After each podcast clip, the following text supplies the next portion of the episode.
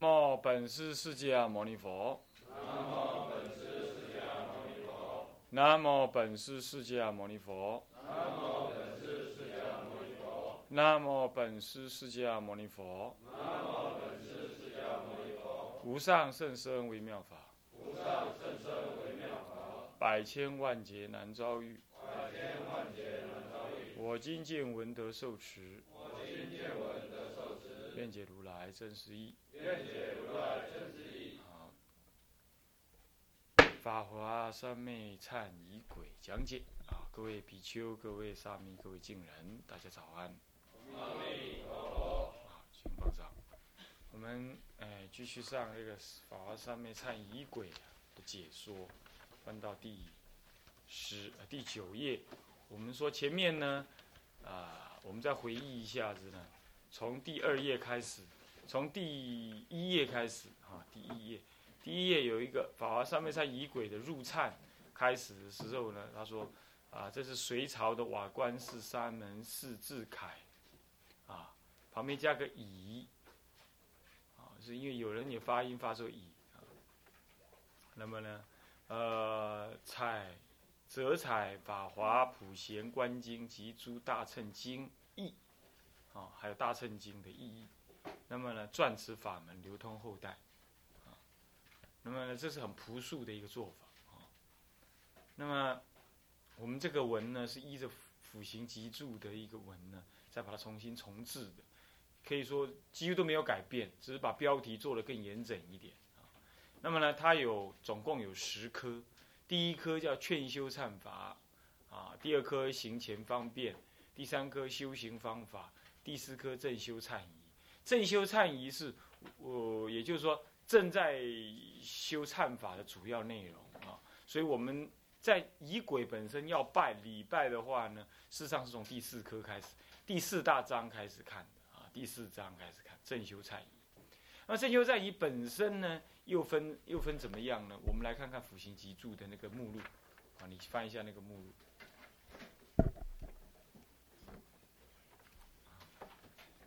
有四有五大章，呃，有十呃有五大章，哎，有十有五大章。第一章劝修忏法，第二章是行前方便，第三章修行方法，第四章是正修忏仪，对不对？是不是啊？那翻过来，第五章是什么？啊？什么？第五章是什么？正向分别。对了，你正修完了，你就要正。到底什么结果，你就要搞清楚嘛。那么劝修忏法是起信，对不对哈？那么呢，行前方便，修行方法，这都是下发行。然后再就是前面的助行，那正修忏仪就是正行，啊，正行，正行完毕之后呢，就要什么正量的分别。那这种说这种思考模式呢，当然是一个很正统的。思考模式，将来有机会跟你们介绍那个，呃，那西藏很有名的那个，呃，菩提心教授的时候，你也可以看到是这样。他有前行，啊，有正行，那最后也有正量分别，也有这样，也有这个意义在里头。啊，它本身已经不是一种什么，不是，不是一种特别礼拜的仪轨，它是一种发心的修行方法而已。它是无相修，那这个是有相修外加无相修啊，是这样子的。那么像这样子的话呢，我们确实的知道，我们真正在拜的时候是是从正修忏仪开始。那正修忏仪到底又分什么样呢？又分什么结构呢？那呃，来我们来看一下这个，哎哎，辅行集注，辅行集注的序序啊，往下翻第十三页序。序照说，在真正讲之前，就要先讲这个这个表啊，这个表。好了，正修忏仪，这个整个的整个法华三昧忏的这个前后一贯的这个这个概念呢，都在这十三页的表里头。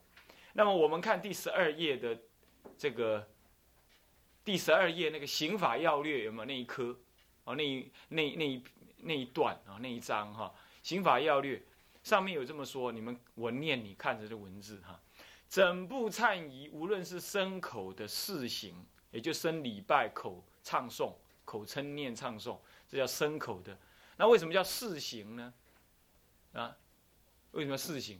就行动，而这个行动是什么呢？有具体的什么形象可得的，这种叫事行。那思想上的思考，这叫理观，懂吗？事行就是行动上的我们的形色了，就是说你口言身礼拜，这叫事行啊。或意识的什么理观，有没有看到意识？其实要禅宗讲说离心意识参呢，理论上说意识是不能够做理观的，是心性的理观。不过这里头我们是借用一般的思想，一般的说法，就是说啊，心事就是你的意志力。你的经验、概念的思维就对了。心在起作用的时候呢，它是一体起作用的；但是在维系的状态底下呢，你会知道那是心意识。心可以说是你的第八识。那么你你的意呢？你的意呢，是指的你的第六意识，你能够分别思维，你的意志。那你这里的讲的是呢，是指的那个一向存在的自我感。就是第第第七意识，那这样子，这六七六七八就是组成的我声闻人所说的心，声闻人只只能看到意，不，所以说六根的色什么什么眼耳鼻舌身意的意，他不能够乃至看到事，更何况第七意识的是，更何况看到什么呢？那个心的那个什么如来藏性，那是看不到的。如来藏性虽然有两种说法，一种是说。呃，纯染无尽，一者是说染净和合。那么纯染无尽，第八意识呢？这是一般唯识家的看法，尤其是玄奘大师所传的唯识呢，他是这么看法的。但是呢，大圣起信论认为是染净和合是是第八意识。那么在这样观念底下，就被就被民国初年的那些欧阳靖无那一票人呢，就痛批。痛批说这个是违背唯识说的，而唯识说是第一高妙最妙的说辞，那最最妙的教理，那怎么可以违背呢？那一定是梁朝小小一些一些小儿他们所造的一些伪论，那这个话呢就毁谤大乘啊，不自知啊啊！那民国以来就开始有这种人了，那么现在还有这种人，那你就不不以为过了啊。好，这新意识的什么呢？的理观。那么呢，依教修禅呢，依教出禅的天台家呢，他确实是用现前一念什么意识心，这叫妄事，因妄之心，瞥耳一念妄想心。这瞥耳一念呢，我也是后来学的时候我才知道，哦，真的天台家讲瞥耳一念，我是在大学时代我就觉得是说修行应该从瞥耳一念修起，啊，那后来讲不太清楚，真的是我只感觉是这样。后来呢，阅读了天台教理之后，原来那是根本它的根本修就是在这里。后来在明朝、宋朝的时候，分三外派跟三家派，主要也是在这里头一，主要一部分也是在这里头有差别啊。那么就是正统的天台家认为应该观意识的意，就第六意识的意，也就是意识心是你能够认知的，所以你要从人认知的对象呢下手。这才是真正可修的部分。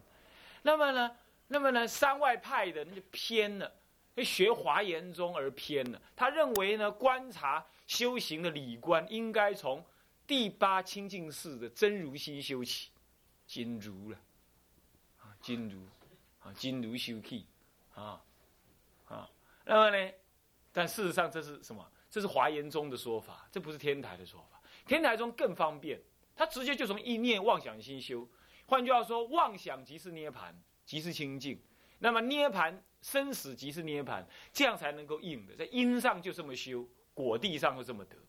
啊，这天台家就竖起正义，天台的正义起来。那这是四明尊者的一代雄辩的，那才能够确立了什么？确立了天台跟华严根本修行上的差异。从今而后，天台家屹立不摇到今天。屹立不摇到今天，啊，就是说说要不出世，他是谁来投胎的呢？罗侯罗来投胎的，罗侯罗尊者来投胎的，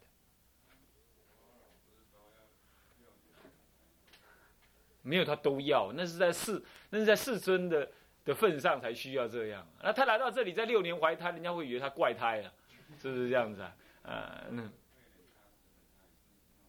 慧远大师也是六年，那是更早一点。反正罗和罗没有，罗罗来投胎，这个是真实有考的。就是说，他父亲呢，一直到五六十岁都没有儿子，那么去去去求观音菩萨，求完之后那天晚上，他太太是谁，就梦到一个老僧带了一个小孩，他说：“我带罗罗来你家投胎。”是这样。那么呢，在相对的，在宋朝时代的英日本哈的日本呢，也出了什么法然。那法然的话呢，啊，不是不是，不出了谁？我忘记，对不起。那么不知道出了哪一位祖师，他们他也发愿呢，他也发愿说来中国学什么天台，来中国学天台。哎，主要原因就是主要原因为什么？因为他们知道天台现在呢，在中国又出传人了。那么也是正直的呢，四明尊者。四明尊者他是什么？四明尊者他是发愿发愿燃身的呢，燃身功佛，后来硬被求下来劝下来，才没有燃身的。这种人。是九修之人呐，九修之人，那不是，那都是，那不是随便的。那么，那么，当然，那你说，那跟智者大师比，智者大师是果地之人再来的，那当然你不能跟他。罗罗应该也是啊，但是在视线的立场上，一个视线声闻，一个视线早期佛事的时候，早期视线声闻，一个视线就是菩萨了，那当然就不同啊。那么呢，也就是说，智者大师早就已经是挂牌的菩萨，到处弘扬了。那么罗侯罗的话还要在视线声闻，那可能他的因地上还有一些差异吧，是这样。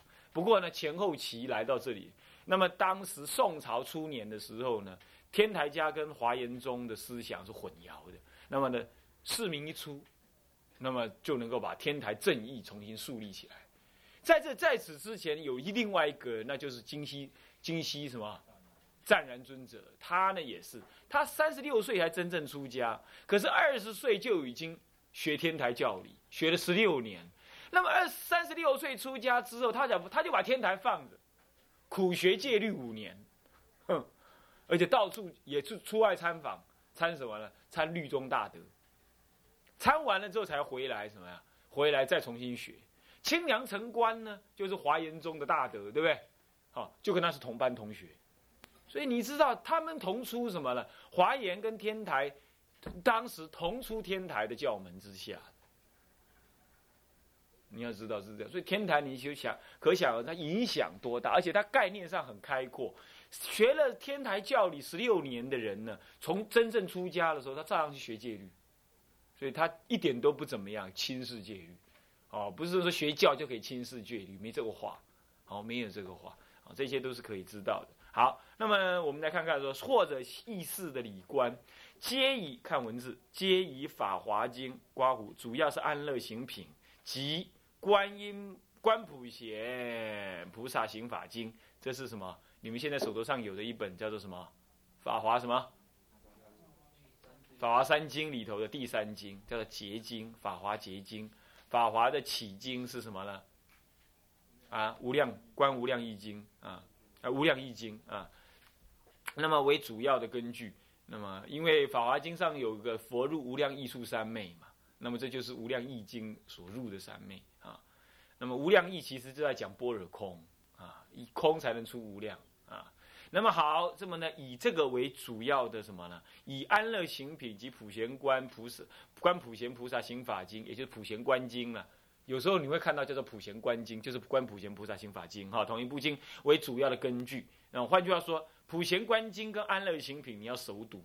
那么呢，那么因此大师在注文中自云：行者若欲精进修三昧，令行无过失，当熟看二处经文，就是指这两处的经文，懂吧？基本上《安乐行品》我是用背的，那《普贤观经》我是多看，我是多阅诵、多读诵这样的意思啊。OK，因为它是观法的内容，其实也是要多少背一背。那么呢，好了，那么至于仪轨的结构啊，这里头大抵可以下图示之。行者当于此中体解其纲领，借此而将整体忏法修持之精神领略在心，亦能于修持中错心有地，前后一贯地正念精进。前后一贯的正念精进，这才是这个图表真正价值所在。啊，所以这个图表理论理论上说你要背下来的，你要背下来，哦，懂我意思吧？这图表，啊，就是呃，古人是不是这么造？我不知道，反正我就觉得应该是把它写，应该把它画成这个样子就对了。首先，法华三昧忏仪分三大科，分三大科，也就劝修方便前一科，正行后中一科，后行后面是正向分别后两科。那么呢，前一科其实就是它前面的三章。什么呢？就是什么起信号要调伏，那么批精进楷，这就是所谓的什么？下面有一个它真正的三大章，什么劝修什么忏法第一，然后呢行前方便第二，还有什么修行方法？这三个合而为劝修方便。事实上，劝修忏法就在劝修，可是劝修之后，他还告诉你之前要怎么准备，所以这是在让你调伏三业的。你三业很妄动，身口意妄动啊，泡茶呀，晃来晃去啊，闲聊啊，啊，打屁呀，就是这样子。那是三业就晃动，三业晃动，你怎么可能门一关就开始用功呢？啊，就算是这样子啊，那那也那也什么呀？不能够入观。所以说要怎么样？要调伏三业，调伏三业就要有行前方便。那这行前方便做完了之后，就庄严坛场啦，种种啦，做完之后呢，做完之后，接着就是要怎么样？就就是要怎么样？就要修行方法，就要产生啊，就要产生修行方法。他会告诉你一些修行的办法啊。关于这部分呢，我们我们应该要做一个总复习。我们等一下再做一个复习，有我们看原文来做复习。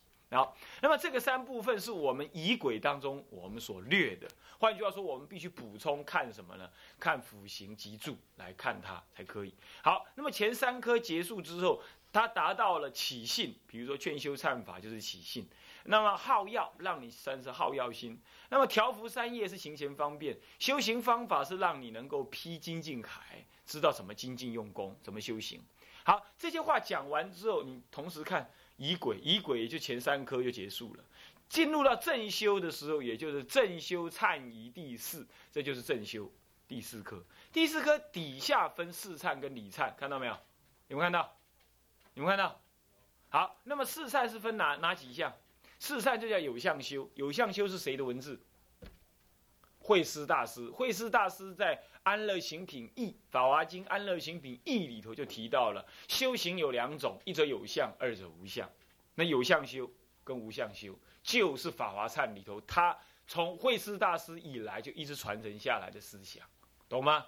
他是有传承的哦，哦。那么他又传承于慧文大师，慧文大师直接就体证，他直接证得什么？直接证得初住菩萨，初住已经证圣贤位了，证圣贤位了。换句话说，他已经是什么呢？已经是分破无明、分正法身的人。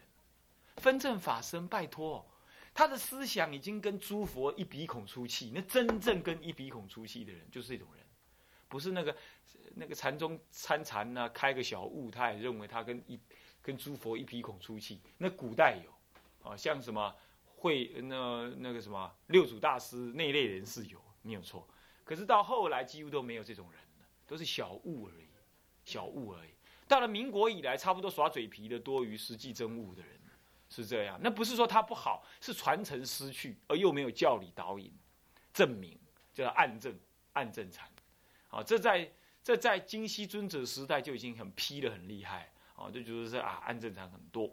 那么呢，慧师的慧文大师直接就分正法身，他分正法身。那到了慧文呢，到了慧文视线呢，就正什么呢？正得外呃内凡位。那到了到了智者大师，才视线正外凡位，才正外凡位。那么，当你一下越来越接近众生了，你不能说越正越糟糕。那些的，那些都是大菩萨，你怎么说他越正越糟糕？就是说他越来越接近众生，越来要要把这个法越接近众生可接受的部分。可是这个传承是一样一贯的啊，一贯的。好，那么就是有相的试忏，就是有相修。那么呢，还有个理忏，理忏是什么？无相修。那么试忏跟理忏的文具出在哪里呢？出在金光明句。《金光明经》的什么句文句记里头，那么在《金光明经》也就是不不错错错，对不起，《金光明经术》里头，《金光明经术》，《金光明经术》里头有啊，《金光明经术》有出这个文，所以我这个文都不是自己想的哈，那那是天台家根本的根本的什么思想的呃名词啊，叫做理忏跟四忏。那么呢，可是这个有相修里头，我旁边又特别加一个刮胡，就事中代理，看到没有？看到那为什么意思？什么意思啊？那很容易嘛。今天教今天主任在上课，我会不会说你们问我主任你为什么要上这个课？哎，我不知道嘞，反正就是没有人上课嘛，我就来上这个课补补白。我是这样回答你的吗？当然不是，我一定告诉你说，我今天这样上是为了什么理由，对不对？上课是事，理由是理，对不对啊？还有人家问你说，哎，你你为什么一天到晚在那乱吼乱叫？我有理由的，因为我要练，我要练什么？我要练丹田，好，这是有理。所以说事中一定带理，这第一种。第二种呢，事由理来推动而造成事，反过来呢，正在做那个事的时候，也在带有理的思想在内涵。那比如说我拜佛，我正在理请理请十方佛的时候，能理所理性空寂，感应道交难思议。我只道我只道场如地珠，诸佛如来隐现中，我身隐现如来前，头面皆足归命理。我表面你看我在拜佛，是不是这样子啊？可是我心中做礼官，对不对？所以说事中什么？事当中带什么？带礼啊，就这个意思。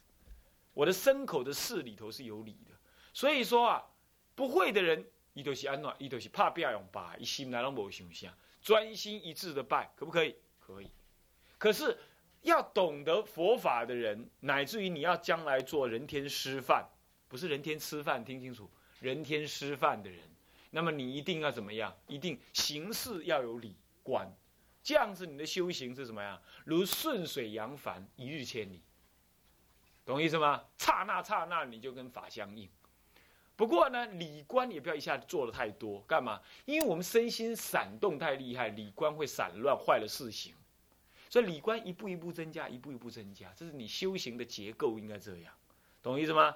我现在告诉你的就是在讲修行的事情喽。哦，不是在讲概念，你不要以为说，哎，我们现在就去拜吧，会了，会带你拜，但是这个观念要先搞清楚。等到正在拜的时候，我没时间跟你讲那么多了。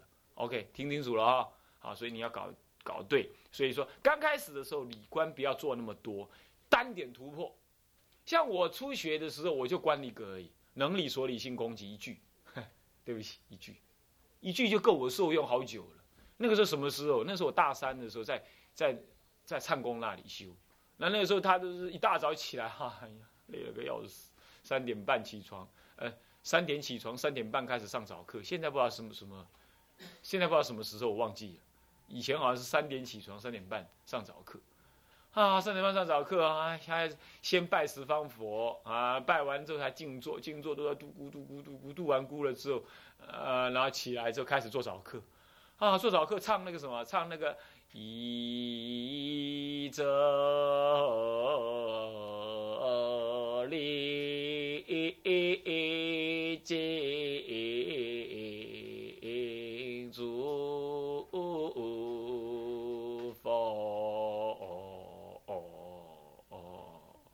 唱 功那唱吧就很低很低，然后哦，然后跪在那里都快睡着了，快睡着了，快睡着了，就希望那个十十个。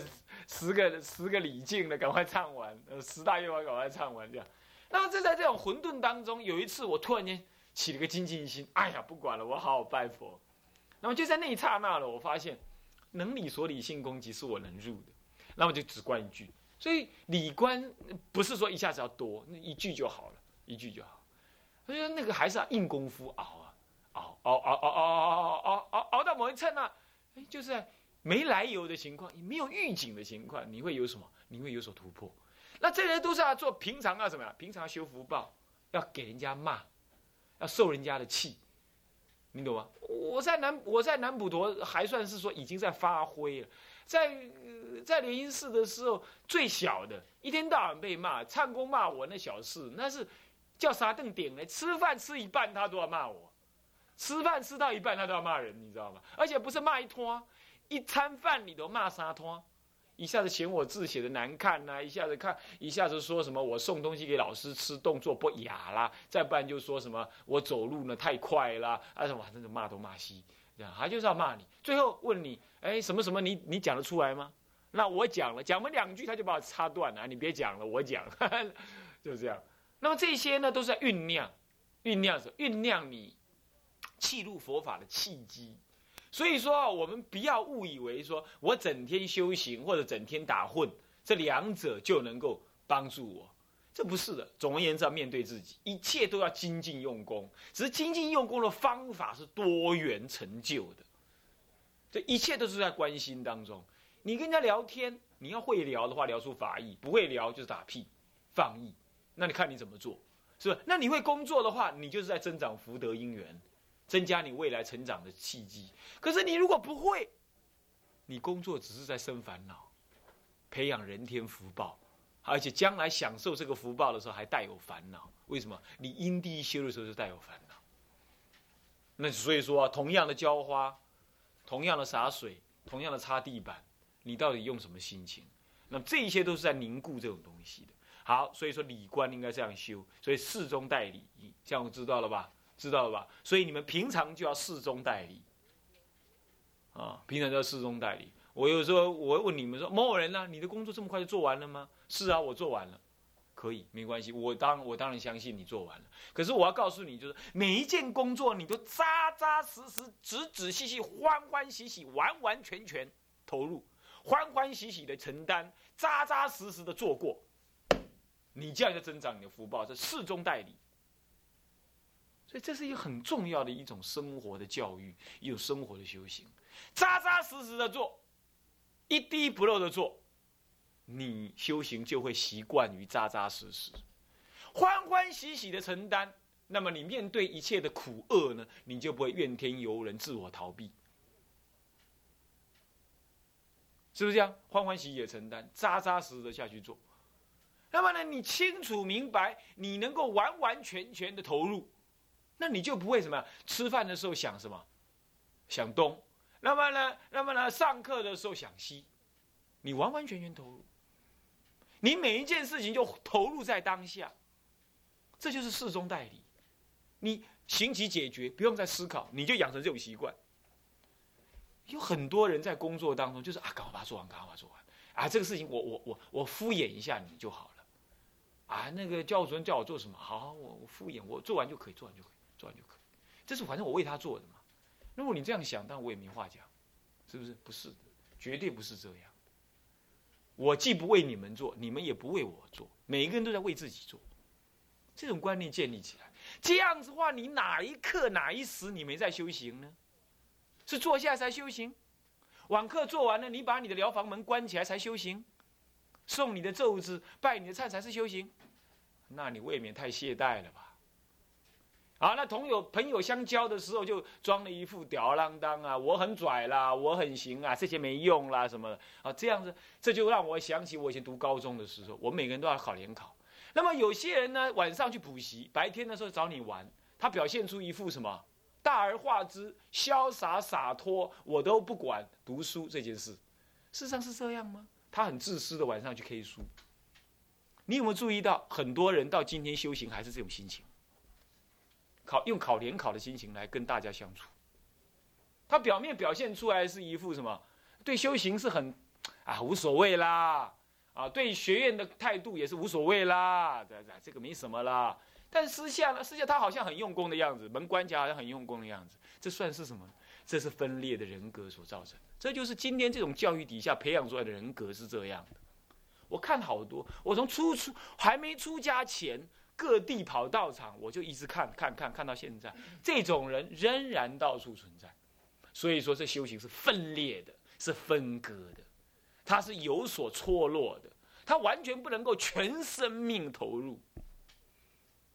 他就这个时候才是修行，那个时候不是。所以他正在替师长做事的时候，他在想着：哎呀，我要配书哎，哎呀，我那个没做完呢。他完全没有投入，他完全没有投入。那我是庆幸，为什么？我在唱功旁边的话是连一点妄念都不敢起。为什么？他很来，一进来一看你做事情心不在焉，他立刻痛骂，立刻痛揍，用用嘴巴来揍你，来揍你那颗心，揍的你是遍体鳞伤，所以你不敢动。到现在我还是养成这习惯，只要想到去联姻寺，我拳脚就发麻，全身就震荡，然后去到那里，连个丁点儿杂响都不敢有。大德就是大德啊，大德之所以是大德，他之所以能够帮助你，就是他跟你的关系是这种关系。他一叫你来来啊，那所以养成我这个习惯，就是他叫我长长辈叫我做事，我一定全心投入做。当然现在比较不能，就是因为现在有很多工作是我自己要全心投入的，那变成说不是我要投入的责任范围以内，我会比较什么？我会比较保留。这当然也是现实环境所使然的。可是你们在学生位就不应该这样，应该侍中代理。这就是法华三昧忏的最后有说，他说啊，你法华三昧忏拜完的时候呢，你应该随时存有一心的礼观，他就讲这个道理。行住坐卧当中应该存着一心的礼观，要得这个精神啊，这个呢在后面都有提到，后面都有提到，呃，提到这个呃忏法的忏法的呃呃修行的办法的时候呢，他就有讲到这个事情，啊，他就讲到这个事情。那么好，呃呃，这样了解叫做四中代理。好，四中代理的修法呢，又分四大项。来，我们看，修前方便，修前方便，修前方便是什么呢？清净三业，也就是来，我们注意看哈，就是我们同时翻开两本哦，同时要翻开两本，两本摊开来看哈，就是疑鬼的第二页，第二页。